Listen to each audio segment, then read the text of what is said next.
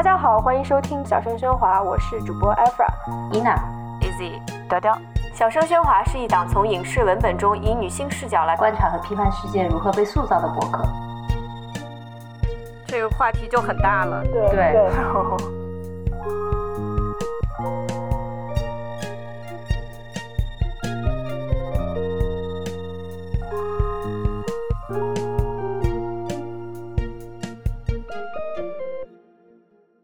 大家好，我是 Easy。接下来你将听到的是小声喧哗和不合时宜一起合作的三八国际妇女节特别节目。我们想要从普通观众的角度来聊一聊，我们想要在电影和电视中看到什么样的女性形象啊？一共我们其实总结出来了六个大的类别。由于我们聊的实在是太嗨，内容太多，不得不分上下两集。如果你喜欢我们的播客，别忘了去 Patreon 和爱发电上支持我们。那接下来请听上集。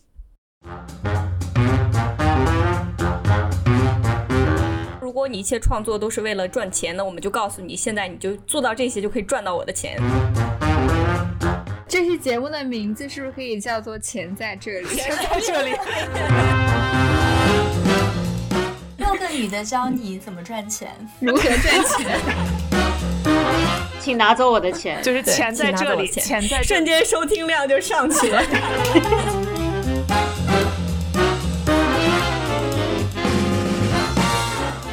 我仔细想了一下，我小的时候看到的有趣的中年女性形象，一个是雪姨，一个是容嬷嬷，我就只能记住这两个人。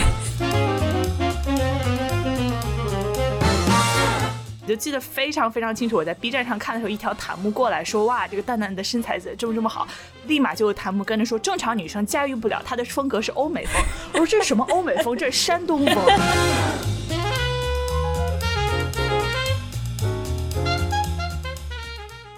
国内这种大热的综艺，像《浪姐》，它还是在呈现一种女人到了一定年龄，你依然要保持优雅，你依然要冻龄，依然要像一个二十多岁的女孩一样有那么完美的皮肤和身材。如果你不是的话，你就会被观众在弹幕上群嘲。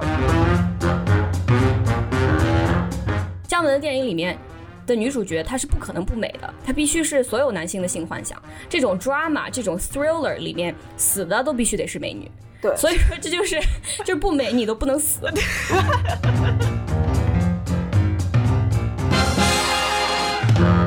大家好，我是小声喧哗的主播 Easy。大家好，我是不合时宜的主播若涵。这是一期非常不同寻常的节目，小声喧哗的四位主播，我伊娜、阿弗尔和雕雕，以及有台的有台不合时宜的王庆和若涵，我们一共六个女的，啊，今天给大家来一起录这个节目。对我们这期节目想从呃一个非影视从业者，然后非创作者、纯观众的角度讨讨论一下，我们想要在屏幕上看到什么样的女性形象。那对于我们两个播客的听众来说，这也会是一次分辨我们 女主播声音的究极挑战。然后我们建议大家在一开始就放弃辨别我们的声音这件事情。呃，我们现在对大家各个各个主播再打个招呼吧。大家好，我是王庆，非常开心。大家好，我是 Efra。大家好，我是伊娜。大家好，我是雕雕。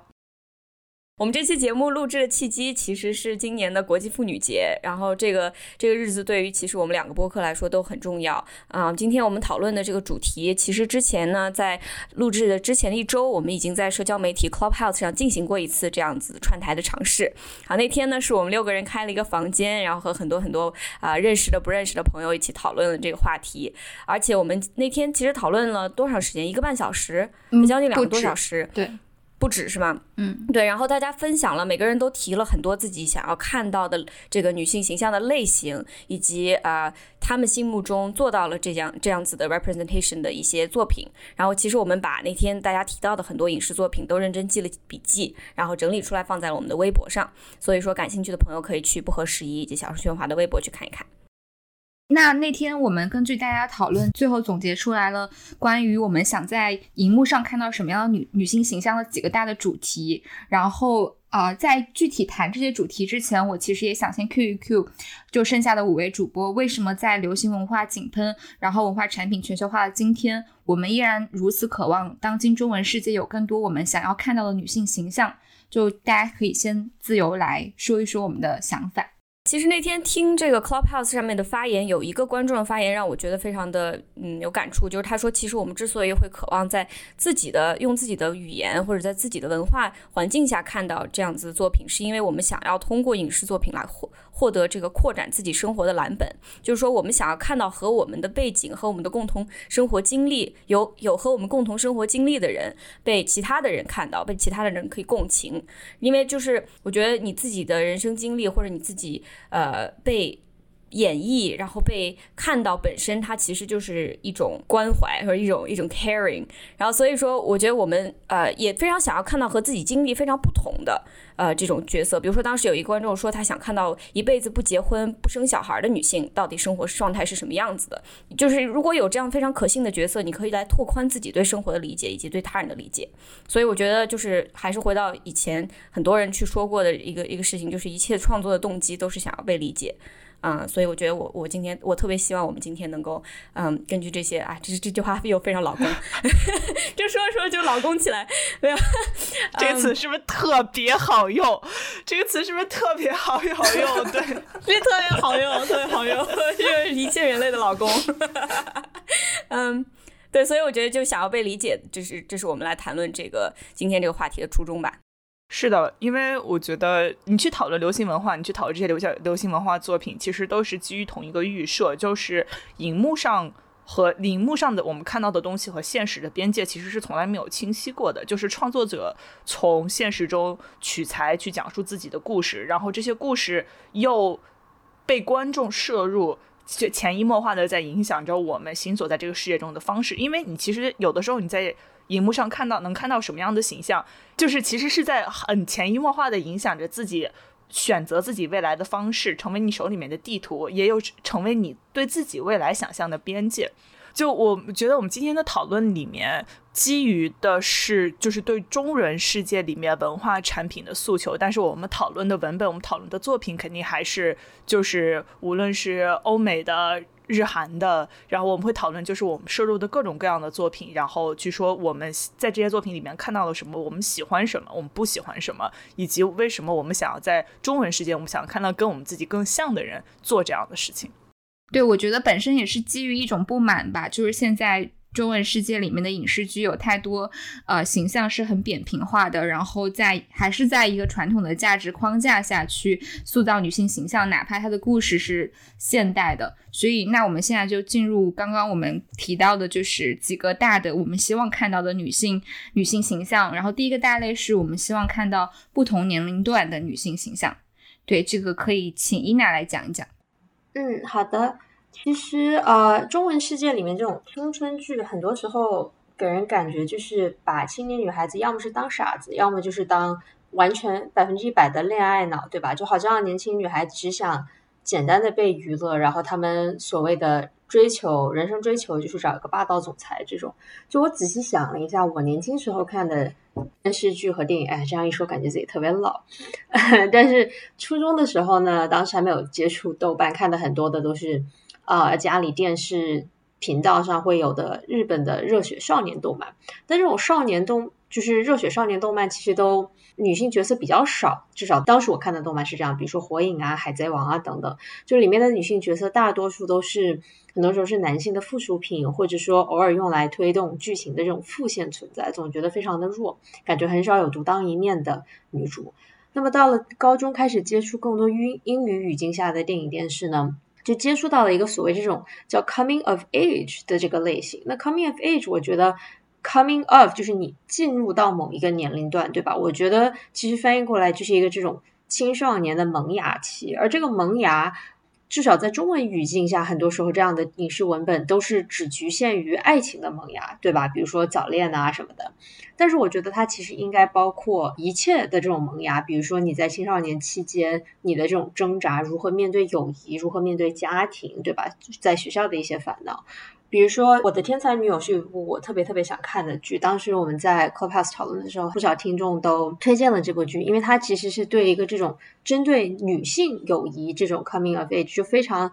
敏感、非常复杂的一个叙述，其实是填补了一些中文世界里的空缺。因为我想到我看到的中文电视剧里面的这种女性的友谊，大部分都是成年以后的，对吧？比如说《三十而已》，或者是比如说一些所谓的职场剧啊、爱情剧，甚至宫斗剧，有时候会有的一些女性友谊，全都是在一个成年人就成人的世界里的一个状态下，而。我当时印象最深的一部这种 coming of age 的电视剧电影，其实是呃《壁花少年》，因为这是呃二零一二年美国的一部片子。我当时是看了书，然后呢书改编的这部电影，然后它其实给我的感触特别深的一个原因是，它能够捕捉到这种青少年心理的非常微小的这种情绪上的变动，对吧？比如说你在学校有个人跟你说了一句什么话，然后诶，你这个内心就。可能会有一些小想法，觉得他是不是不喜欢我呀？或者是哎，这个人还能跟我一起做有，就是做朋友吗？对吧？或者是有些时候你会有很多困惑、很多迷茫，但是你又不知道该跟谁说，因为自己内心在那个年龄，其实内心是非常逞啊逞强的，就是不想承认自己会有一些自己不知道事情。然后类似的女性导演的青春电影。在一七年是有那个 Lady Bird 伯德小姐，然后呢，一八年是有 Olivia Wilde，也是一位女性导演导的 Book Smart，我忘了 Book Smart 的中文翻译是什么了，但是这两个都是围绕在高中女生。在家庭、在学校所经历的人生的故事，尤其是《伯德小姐》，我当时看了，感触最深的其实是，呃，导演如何描述女主和她妈妈在那个年龄的关系。因为我就想到我跟我自己妈妈的关系，尤其是在青少年期间是非常，那个时候特别的叛逆。然后呢，这是这是一种很微弱的，又希望妈妈特别喜欢自己，但是与此同时又特别要强，又不肯承认。说自己有时候会被妈妈说的一些话所伤害，对吧？这些都是你啊长大以后回去重新看，会意识到当时那个年龄段的自己是多么的脆弱。然后我觉得这样的一些场景，这样的一些挣扎，这样的一些通过体验这样的事情，才能慢慢的和自己、和家庭、和朋友和解的这样一个过程，是我们在中文语境下非常少看到的。嗯，是的。其实你提到这个时候，我突然想到之前想推荐的一部电影，我一直忘了，叫《Eighth Grade》，它是一个男导演呃导的，就是 Bur Bo Burnham 导的。这个电影简直太好了，因为那个女主角她就是我十三岁的时候的样子，就那个时候的青少年是一种什么样非常。呃，非常 intense，就是你觉得别人看你一眼，你恨不得都要去死，然后就觉得全世界所有人都一直在看着你，这种非常非常 awkward 的这种心理，我觉得就是需要很多很多的同理心才能把它去用一种非常温柔的、细腻的手法去表现出来。然后我就在想，中文的语境里面有没有这样子类型的电影？少年的你不知道大家看没看过？是是这样子的吗？少年的你，我看了，我在飞机上看了，当时也是哭。然后我觉得，就是我觉得少年的你，它展现的是一个非常具体的一个场景，就是在学校发生的欺凌事件。就它聚焦在这样一个非常具体的话题。然后呢，我觉得电影拍的其实还是挺好的，确实展现了在这样一个场景，在这样一个环境下，就是在校园会发生的故事。但是我觉得，啊，我希望能够看到更多的是。一个更广泛的，不是说聚焦于某一个话题上的这种描述青少年的生活。我之前看了一部电影叫《过春天》，呃，讲的是一位高中女生，她是家住深圳，但是去香港上学。我觉得这部电影其实也是做的，就它有点类似《少年的你》，就是因为它也是聚焦某一个非常具体的语境、非常具体的这种话题，呃，但是它在这个非常小的这个范围内，把就是这个高中女生她的内心的这种。涌动的内心的这种各种各样的想很细腻的想法，其实拍摄和描述的特别好。然后我还发现有一个趋势，就是至少在美剧这边吧，现在有越来越多的描写初中生的这种心情。就比比如说你刚才说的 eighth grade，eighth grade 在美国这边是高一，其实就是他们的高一，因为高中有四年。然后呢，我想到之前 Hulu 有一个自己出来的剧叫 Pen Fifteen。就是也讲的述的是大概是七八年级的时候，就是初中升高中，就是稍微在比比如说 Lady Bird 这些高中快要毕业了的这种高中快要毕业准备进入大学的这样一个阶段，又再年轻了一点。但我觉得这样做的其实就是我觉得这种趋势是非常好，并且应该继续鼓励的，因为确实你在初中的时候，你的这样的想法更可能更多就是像 Easy 所说的，就觉得每时每刻人生就是一个煎熬，非常非常的尴尬，就是又想要所有人注意到你，又不想所有人注意到你。但是你在比如说高三升大学的时候，你内心的想法又不一样了，对吧？所以就是能够有这样代表不同年龄段的青少年的这种挣扎。尤其是啊，女性角色的挣扎，我觉得这些都是应该被鼓励的。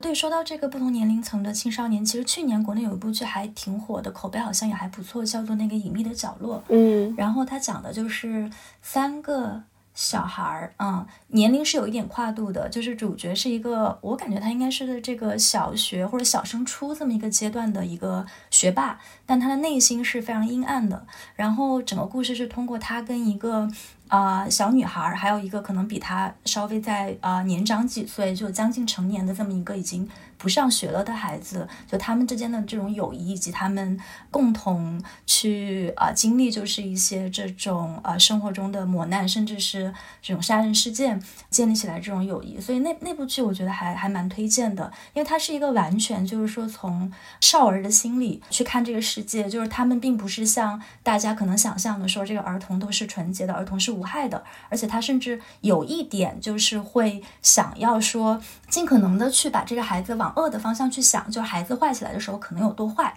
这样的一个角度。呃，我觉得，因为我们可能之后也会聊到，就是说这个女性角色可以可以有多坏，所以这里可能会有一个互文。对，呃，刚刚其实就是说到 coming of age，然后我我想到的是一部大概是五六年前的电影，叫做《狗十三》。这部电影就讲的是一个初中小女孩，她进入一个离异家庭之后，就是她父亲重组家庭之后，试图跟她弥补，就是这个离异家庭给他造成了一些。成长上的裂痕，所以就给他买了一只狗。然后，但是最后，因为大家就是全家人都认为他因为过度去关注这只狗的成长而忽视自己学业等等，然后这只狗最后就被送走了。然后大概就是从这一系列，就是女孩自女孩去寻找狗，女孩在和家庭和解，然后女孩在面对就是刚出生的啊继母生的这个弟弟所面对到的这种。自己支离破碎的这种和父亲的关系的时候，然后以及他升学等等压力的时候，聚焦的一个女孩子成长的过程。但是这个电影我觉得有一点不足，就是这个女孩子她可能在那个年龄段、那个人生、那那个人生的节点面临到最大的问题是，她的父亲是一个极其有爹味儿的这么一个，在饭桌上喜欢吹捧别人的这么一个北方的这么一个陕西男男性。我的意思是说，在很很多时候，中国的这种所谓的青春残酷成长物语这样的电影，很多很多时候是会被这样的一种父权的爹味儿的这种这种挣扎所掩盖，而非你能够完全的聚焦进一个真正的十三岁、十四岁小女孩的内心生活。特别同意，特别同意。就经常我看到青春残酷文学里面那个女的，她就要经历堕胎，就好像。这个少女她身上的事情一定要跟某个巨大的社会事件联系在一起，就是社会问题联系在一起，要不然就不能够去描写她内心的细腻的一些想法。对，呃，其实说到我们想要看青春剧，是因为我们想要看到一个女孩如何。在我们现在这样的社会变成女人，就是想要看到我们的过去。另外一个类别就是很大的一个类别，嗯，跟年龄相关的，就是我们的很多听众说想要看到中年、中甚至是中老年以及老年女性的生活，就好像是看到自己的未来。因为我们现在很多电影影视市场上，这个婚恋期间的这样的女性是。绝对，它的数量是非常非常非常多的，可能占比是非常多的。就好像这个女性，她只有在爱情和婚姻这一段时间的人生是值得被讲述的。所以我其实想听听阿弗尔，你来讲一下，就是中年已婚女性的形象要怎么样能够更好的被呃被探索。嗯，我记得当时在 Clubhouse 上有一个嗯有一个参与者过来说，说我特别希望我自己的妈妈，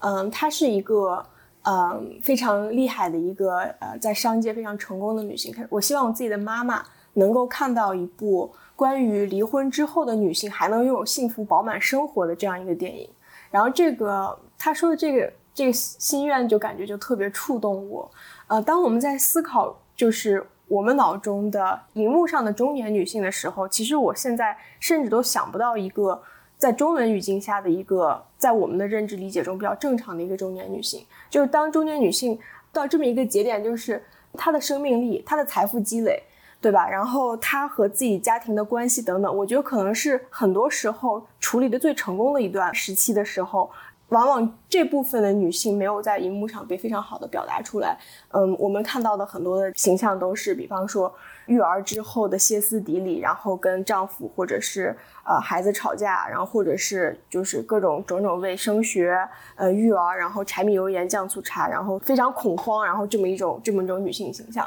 我在想的时候，我其实想到了一个，就去年还是前一年比较火的一个电视，叫做《三十而已》。就这个三十而已，我知道这个电视剧的很多的主创人的创作动机是他想表现一个青中年的这么一个都市生活，但是三十而已里面没有我我认我认为它里面没有一个主角他们的故事线能够真正表达出来是一个正常的都市的中中年生活。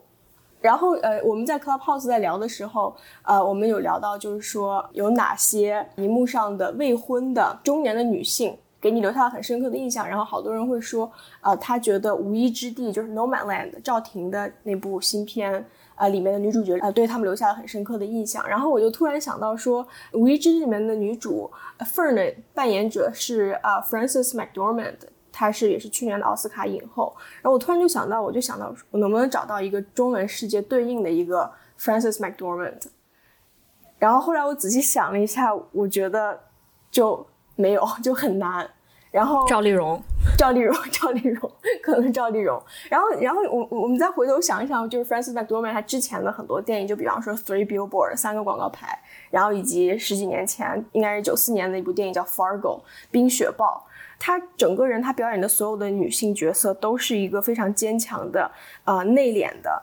能够承得承得住事情的一个一个这样的一个女性。然后我就想到，就是说，其实中国真的是缺少一个 Frances McDormand 这样一个女性，就是她能够在领奖的时候素颜出镜，能够非常坦诚的，呃，释然的接受自己的满头的白发，嗯，然后以及能够非常有底气的在领奖的时候说，说我要求，呃，我请求现场所有的女电影人站出来，不管你是制片、导演还是编剧还是摄影师，我们一起来聊聊工作。我们在这个颁奖结束之后。请来我的办公室，我们聊一聊我们以后可以做什么样的事情。就是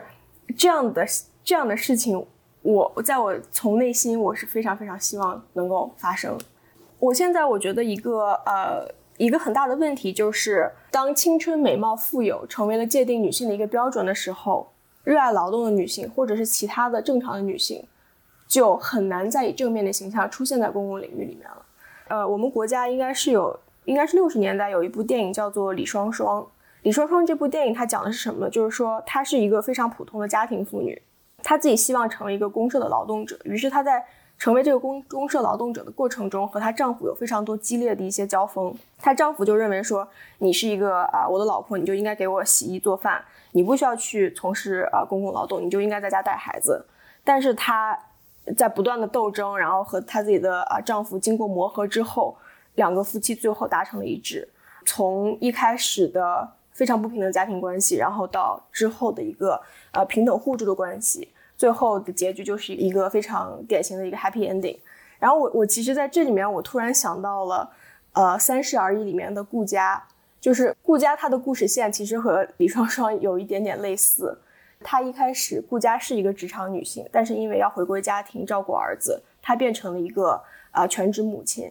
但是她在全职母亲做到几年之后，她又想要复出，重新找回自己的事业的时候，却遭到了丈夫的阻拦。然后顾家的结局可能还没有李双双如此圆满。然后她的结局是最后因为丈夫出轨而而离婚，她需要去经营一个自己的茶厂，然后需要去独自带孩子。然后她是这样一个结局。对，所以就这两个结局，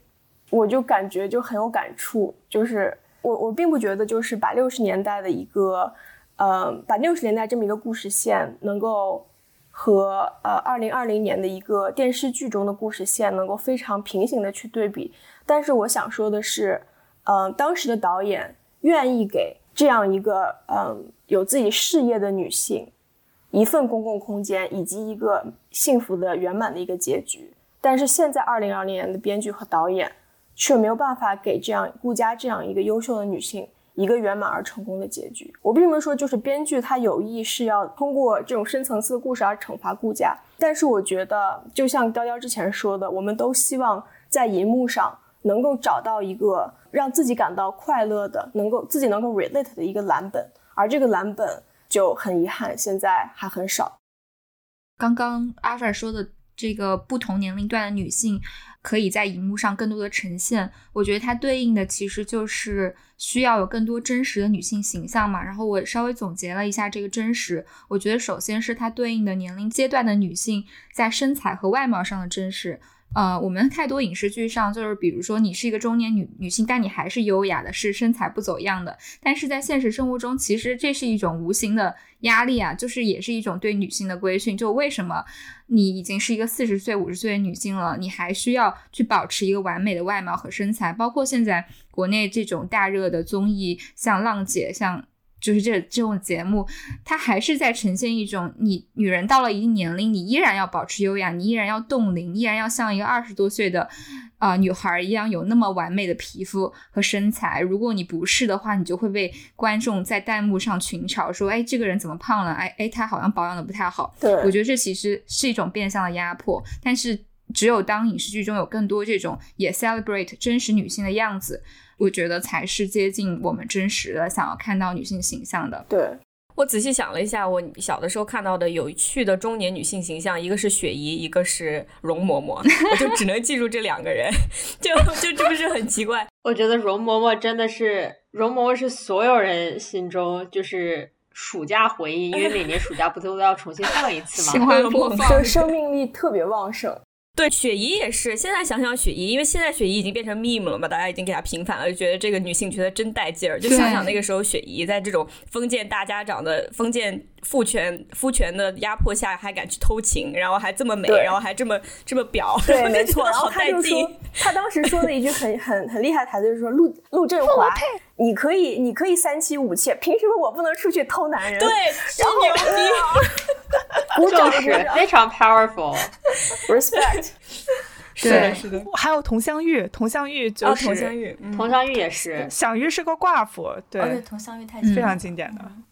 对，然后还有一个真实，我觉得是在具体情境上真实吧。其实刚刚阿弗也说到了，就是《三十而已》这类的剧，我觉得现在国内的剧太擅长把职场上的女强人塑造的非常的刻板。比如说，如果你是一个工作能力很强的人，你就一定要高声说话，然后每天踩着高高跟鞋去办公室，然后画着优雅的妆容。然后把文件狠狠地甩在对方脸上，以证明你是一个工作能力很强的人。但实际上，我觉得真正的职场不是这样的嘛。你可能，你可能会加班加到深夜，然后每天都很邋遢，但是你还是在用智慧、勇气和耐心去解决问题，这才是真正的我们加班狗的真实生活呀。然后，呃，但但我觉得现在国内很多职场去塑造的并不是这样的一种女性吧。然后那天 Clubhouse 上。有一个听众分享，他说他妈妈是一个温州女商人嘛，然后他很想看到像他身边这样强大女性的形象。那也就是说，其实女性也不非得是你得站在某一个职场 top 的位置，你的故事才被值得被赞颂。就可能你你妈妈你她只是经营了一个小的手工艺呃行业，然后她一步步把它做成了一个产业，那她也是一个很很强大的女性。然后她的故事其实也是值得被书写的，她是如何。成为今天的他，他如何走到了这里？他中间遇到了什么样的困境？啊，我觉得这些都是会很好看的。如果不是这样的话，其实中国现在有一个呃女企业家的故事，我特别想看，就是董明珠的故事。如果她的故事能拍成一部真实的电影的话，我觉得会很有趣。对对对对对。另一个女企业家故事，我非常想看的是那个老干妈。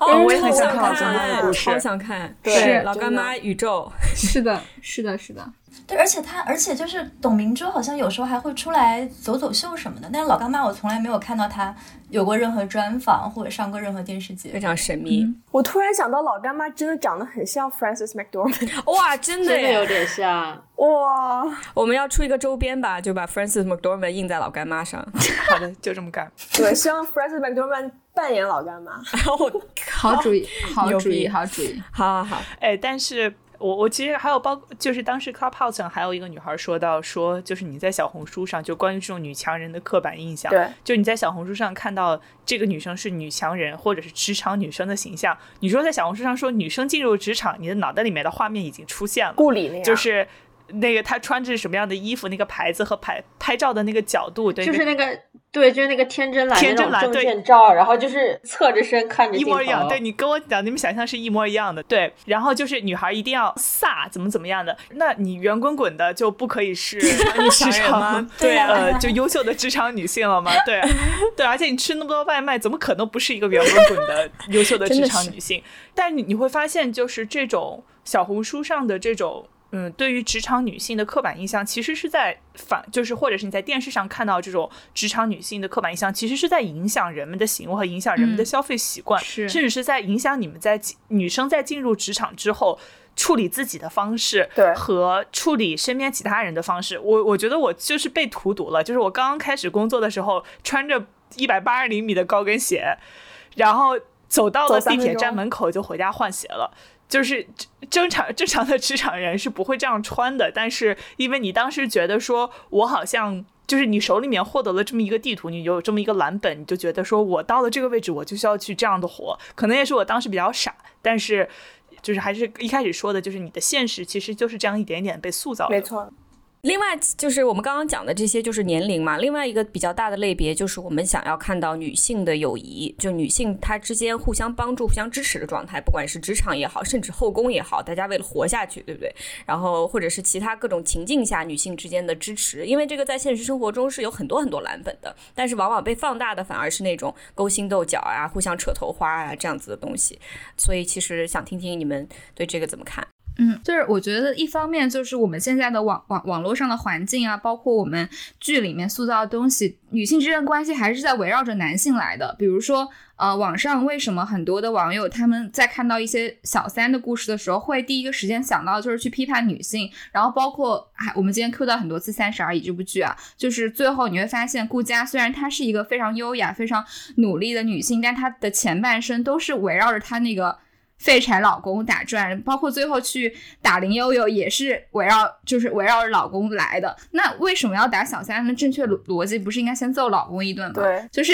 就是现在这些剧的逻辑，包括我们真实世界当中女性之间关系的逻辑，好像都还是为了去争夺男性那边的资源。所以我觉得这是一个很陈旧的呃理念吧。然后我前段时间正好 mark 了一本书，我还没有看，我不知道你们有没有看过，它叫。啊，亨利与琼，Henry 与与琼，我不知道英文名叫什么，中文名叫亨利与琼。然后他讲的是，就是一个叫做阿纳伊斯宁的作者，然后他写的一个真实的故事，是跟美国作家亨利米勒一段不寻常的关系。然后其实这个作家他本身是有一个妻子的，然后后来他是因为就是啊，这个女作家她喜欢上了亨呃亨利米勒嘛，然后后来呢，他又喜欢上了这个作家的妻子琼。然后最后他们就发展了一段非常不寻常的三角关系。这个这个小说其实最后还改编成了一部情色电影，叫做《情迷六月花》。嗯，然后很有趣的一点是，后来这个女主跟她喜欢的男性的。老婆也成为了很好的朋友，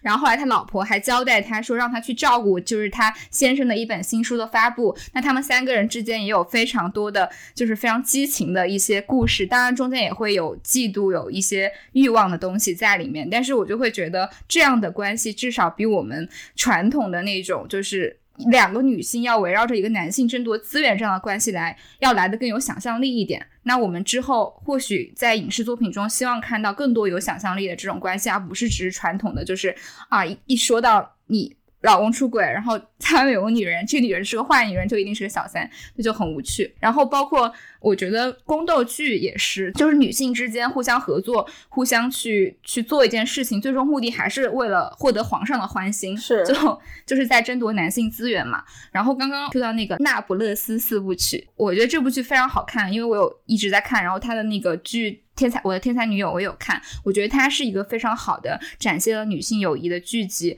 我不知道你们有没有一种感觉啊，就是就是男生之间友谊更多的像是一种兄弟之兄弟友谊嘛。而且他，因为我们本身社会是一个更加父权的社会，所以他们出生之后成长的路径是非常明确的，就是男性之间去对话，或者他们之间关系是基于一种权力资源之间的竞争的对话。他们的成长路径也很明确了，就是我要获得什么东西，我要去照顾别人。就是，但女性之间的友谊，其实我觉得会包含着更加复杂的内容，就是在亲密的朋友之间，他会。他会滋生嫉妒、背叛，然后也会有很多自我投射以及更加复杂的感情。就我不知道你们跟自己儿时的女性好友，或者是说现在非常亲密的女性好友之间，会不会有这样非常非常复杂的情谊？对对对，我其实想说，就是女性友谊其实是一个非常近代的事情。嗯，因为友谊它需它有很多前提，它需要你有一个公共空间，需要你有呃很多的知识积累，然后也需要你有一些就是脱胎于男人的一些独立的能力。所以就是女性友谊在这个这个词，可能在十八世纪之前，这个可能这个概念都很难存在。我们当谈到友谊的时候，可能只能谈得到。只能想到的是兄弟之间的情谊，比方说古时候的女性，哪怕就像李白、杜甫这样子的这种柏拉图的是这种的友谊，在女性之间都很能很难找到踪迹，那就是因为女性在长久的一段时间内，在公共空间内，她其实是是完全是被非常不平等的这种资源、非常不平等的社会结构所被歼灭的。女性之间有连接，女性之间有真正的友谊，它其实在某种程度上是一种革命。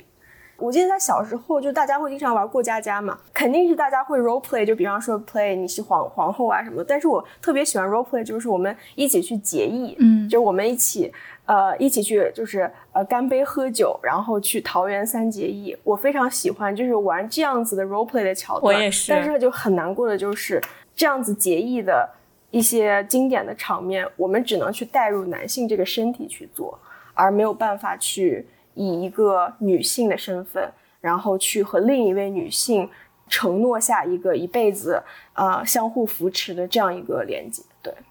对，对我也是最近这两年越来越感受到女性之间的友谊可以是非常磅礴的革命。然后我觉得女性因为她处境的不同，所以也让这个友谊可能会可以更加深刻。因为啊，我觉得这跟我们自己成长过过程当中艰难的形成艰难的身份认同有一点关系。因为我刚刚也说到了，就是男性他在成长的过程中，因为他在传统就是在一个男权社会，在一个传统的社会，他本身就处于强势地位的，所以他成长过程中充满了很多的确定性。他要成为一个什么样的人，他是有答案的。但女性的一生更多的是感觉是在对自己或对他人。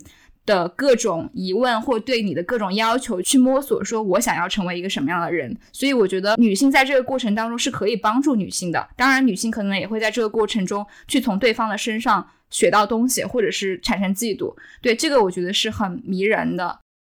就是我想接着那个阿弗尔刚才讲那个稍微补充，就就我我觉得非常有启发，就是说。呃，可能不光是说女性友谊这个东西是近代的，其实友谊对于女性来说，它可能就是一个非常晚近的概念。不光是说女性跟女性之间的友谊，也包括女性跟男性之间的友谊。然后我记得前段好像是在那个微博上就看到一个那个最新又火起来的一个桥段，是那个当时九十年代拍过一部剧叫做《东游记》。啊，应该是新加坡那边拍的一部剧，然后中间有何仙姑什么的，对，中间有一段就后来被人 cut 出来，对，放在微博上，然后就是那个马景涛演的那个吕洞宾跟那个何仙姑，然后他们在对打，然后那个啊马景涛就跟那个何仙姑说，大概意思就是说我非常感激你当时救了我，但是我可能对你不是那种男女之情，然后何仙姑就说那男男女之间只能有。情吗？就是不能有友情吗？只能有爱情吗？然后最后两个人就在互相舞剑当中达成了和解。然后我就突然意识到这样的一个格局吧，就其实是。我们今年的电视剧可能还挺少见的一个事儿，就是说大家对于女性拥有友谊这件事情是很陌生的，就不光是说女性之间的友谊，也包括就是女性跟男性之间的友谊。那很有可能一方面是因为啊，我们所经历的这些文本的书写，可能大多数都是由这个男性去书写的，那他可能并没有意识到说女性哦，原来还是可以有友谊的。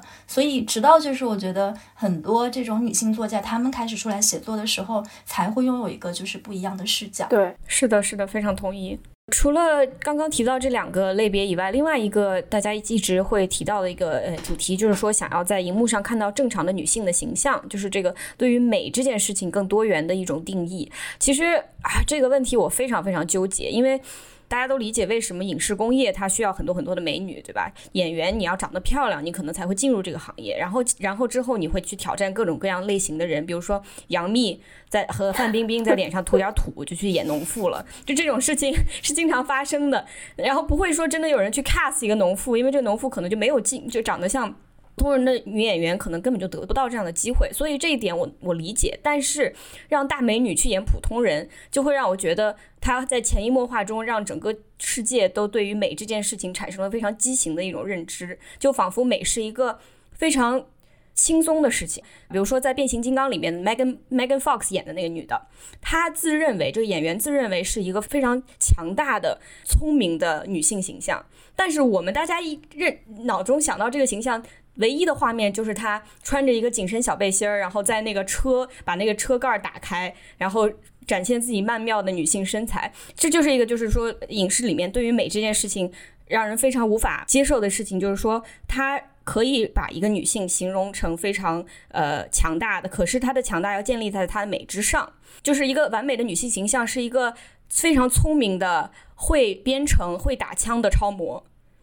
它的底子还是超模，你得先是超模，然后你再在这上面再加一些其他的功能，你才是一个强大的女主。对，这对于我们普通人来说没有任何借鉴意义。然后另外的其实就是，呃，这种 casual 的美，它其实是非常残忍的，因为我们大家所有人在座的六个女性，我觉得都知道美这件事情是完全不轻松的。你要想要保持自己的美，你是一种长达一生的自我规训，而且是你的阶级的体现。它是一个，它是 hard work。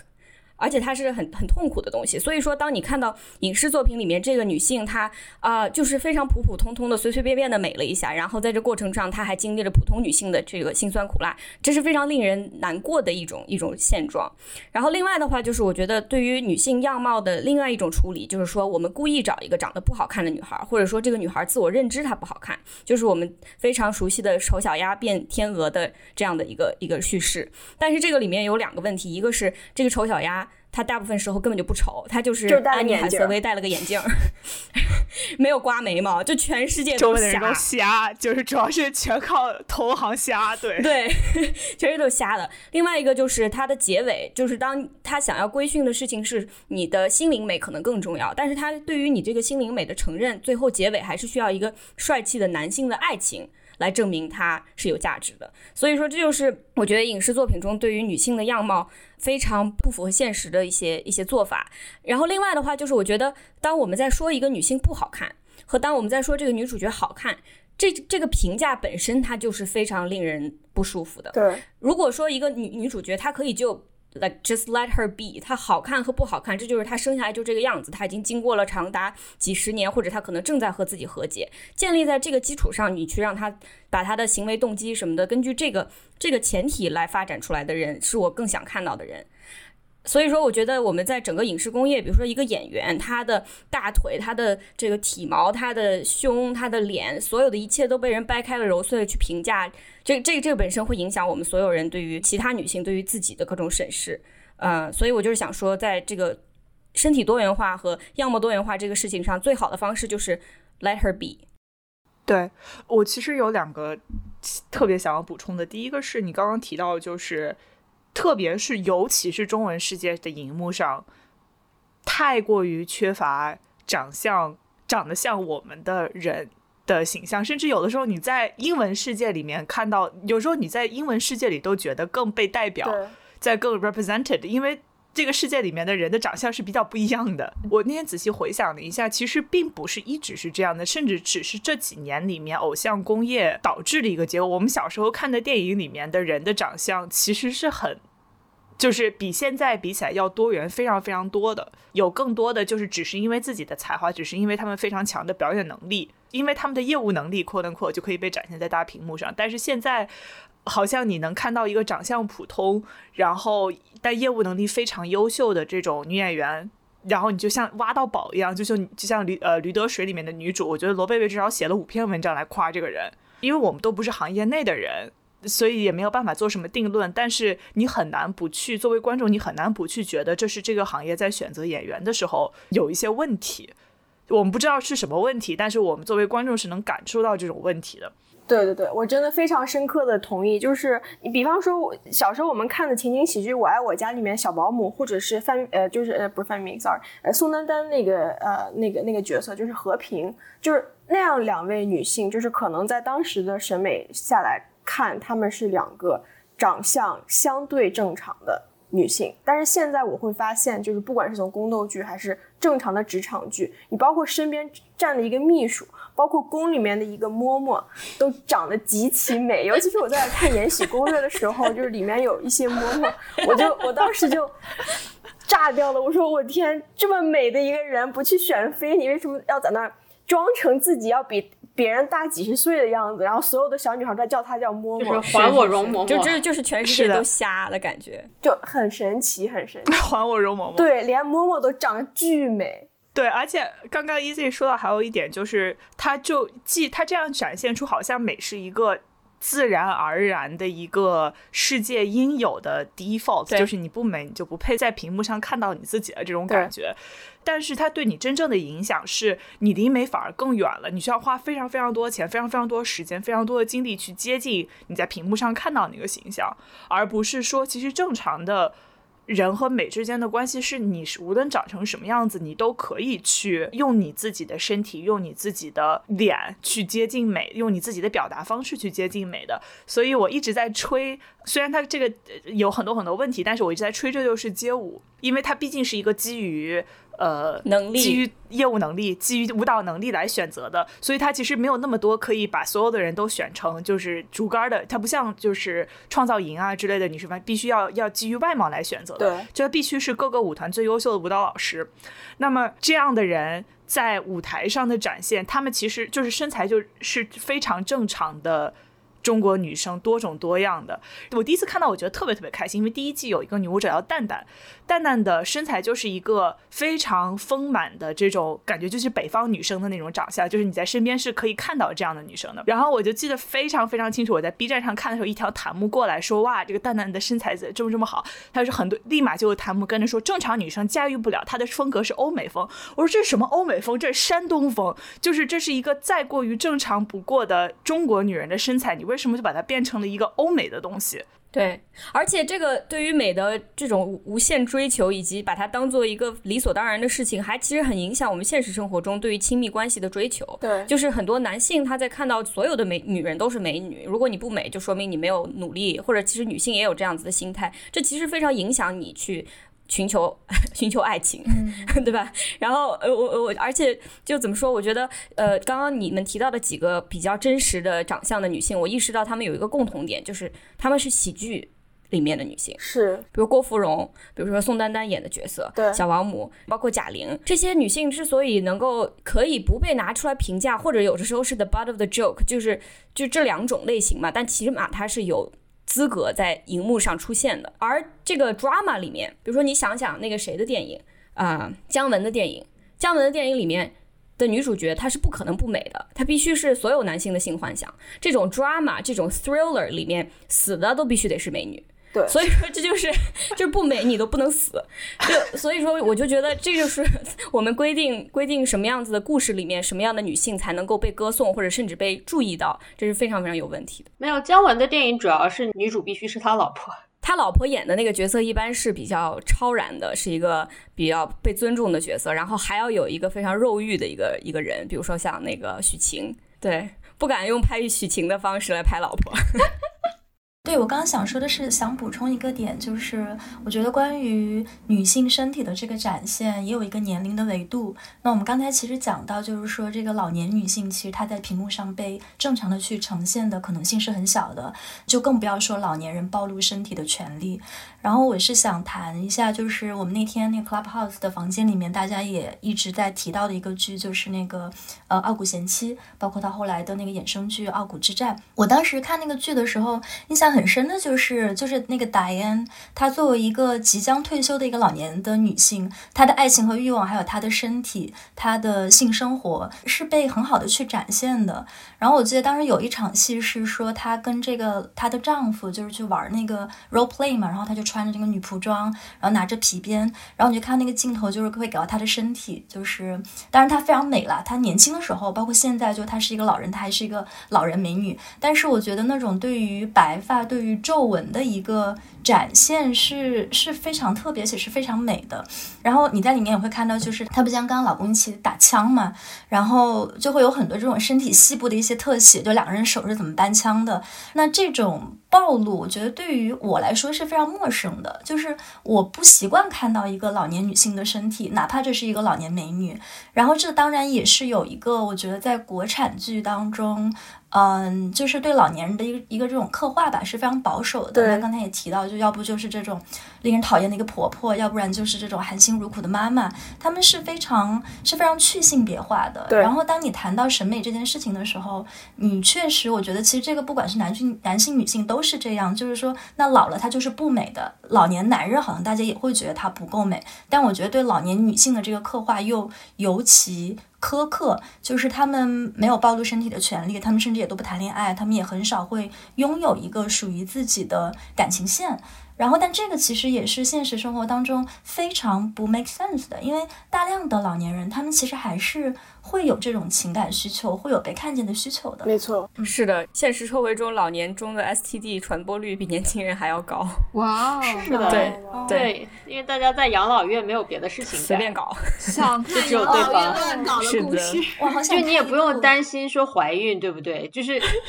哎，王静，你想看老年人乱搞的故事，养老院的故事？没有，我想推荐一部剧叫《Grace and Frankie》，是讲两个老太太之间的女性友谊的，就是她有两个的老公在老年出柜了，然后把他们纷纷抛弃，他俩就住在一起的故事，特别好看。我我我突然我突然很想看那种广场舞 politics，就是广场舞是一个大的一个故事网，然后之间有各种各样的爱恨情仇。哇，我就让我姥爷来演。我跟你讲，广场舞肯定就是爷爷奶奶团，就是有非常多的那种故事线，就是内部 drama，你知道吧？就是那种什么，哎，谁今天跟谁牵手了，怎么怎么样？就我可以脑补。哦，我想补充一点的，就是。Izzy 刚才已经推荐了我想说的，因为我是跟 Izzy 一起在他家看的，就是呃 Grace and Frankie，它中文名翻译叫同期俱乐部。我是就是半途就跑去他家蹭饭，然后就是顺便开始看，然后就看着看着就一直不肯走，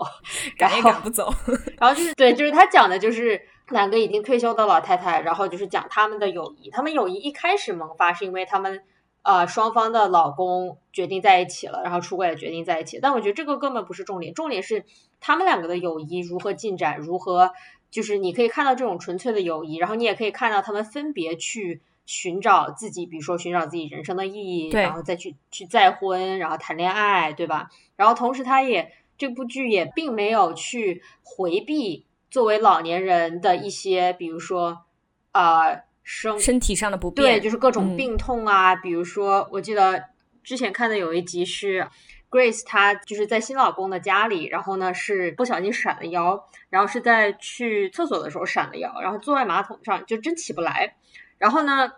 她就是刻画的说这么这么优雅，就是 Jane Fonda 演的吧，就特别优雅的一个老太太，但是那个画面就是她坐在马桶上，她真的起不来。因为他虽然长着有一个五十岁的脸，但是他身就他其实演员本身也是已经有八十岁了，然后他演的大概也是一个六七十岁的老太太，就非常七十岁七十多岁了，对，就非常真实，对。对这个电影，这个这个电视剧在中国，我觉得可能还要十几年和二十几年才能拍得出来，因为它里面两个女性，两个老老太太一起创业，给那个有关节炎的女性来制造了一种让他们手不疼的一个一个呃性玩具，就是一般的性玩具震的手很痛嘛，所以他们专门就搞了一个针对关节炎女性的。就我觉得这种情节在那里就非常正常，而且它有一个有意思的点是，这两个女人在他们还在各自的婚姻中的时候，彼此极其看不顺眼，就一个人觉得一个人作，另外一个人觉得另一个人疯又傻，然后反而是在他们各自离开了婚姻的时候，才意识到对方和自己有很多的共同之处，可以互相扶持。就这这真的太好看了，推荐大家去看。对，非常好看。哦，最后就补充一点点，就是说到关于美，有时候太美了反而也不对，因为我就想到之前有两部电视剧都是女主选角有争议，因为大家觉得说这个女主太美了，就是啊，尤其是书改编影视剧的时候，很多时候有人读书就觉得说，哎，这是个普通。就是普通姑娘，然后一搬上荧幕，哇，这么美！就她这么美的一个姑娘，怎么可能经历普通姑娘经历的这种，不管是人生上的挫折也好，或者是情爱中的困扰也好？其中一个就是《Queen's Gambit》，之前有人说 Beth Harmon 的那个女主就是长得太美了，所以她在电视剧中一帆风顺的，对吧？然后还有一部电视剧是叫《Normal People》，是一本小说改编的。这部电视剧翻译过来就是普通人、正常人。但是就有些人就觉得说女主长得太美，不太正常，就是没有办法理解，就是看着女主的脸没有办法理解她是如何就是这样的人怎么会找不到男欣赏的？对对，exactly，对，是的，是的。大家收听，别忘了我们还有下集。那么在下集里面，我们讨论到了想要看到更多的少数民族女性，想要看到更多女性的创作，以及向上打碎玻璃天花板，也要向下踢碎玻璃下水道的这样的恶女形象。那敬请期待，谢谢大家。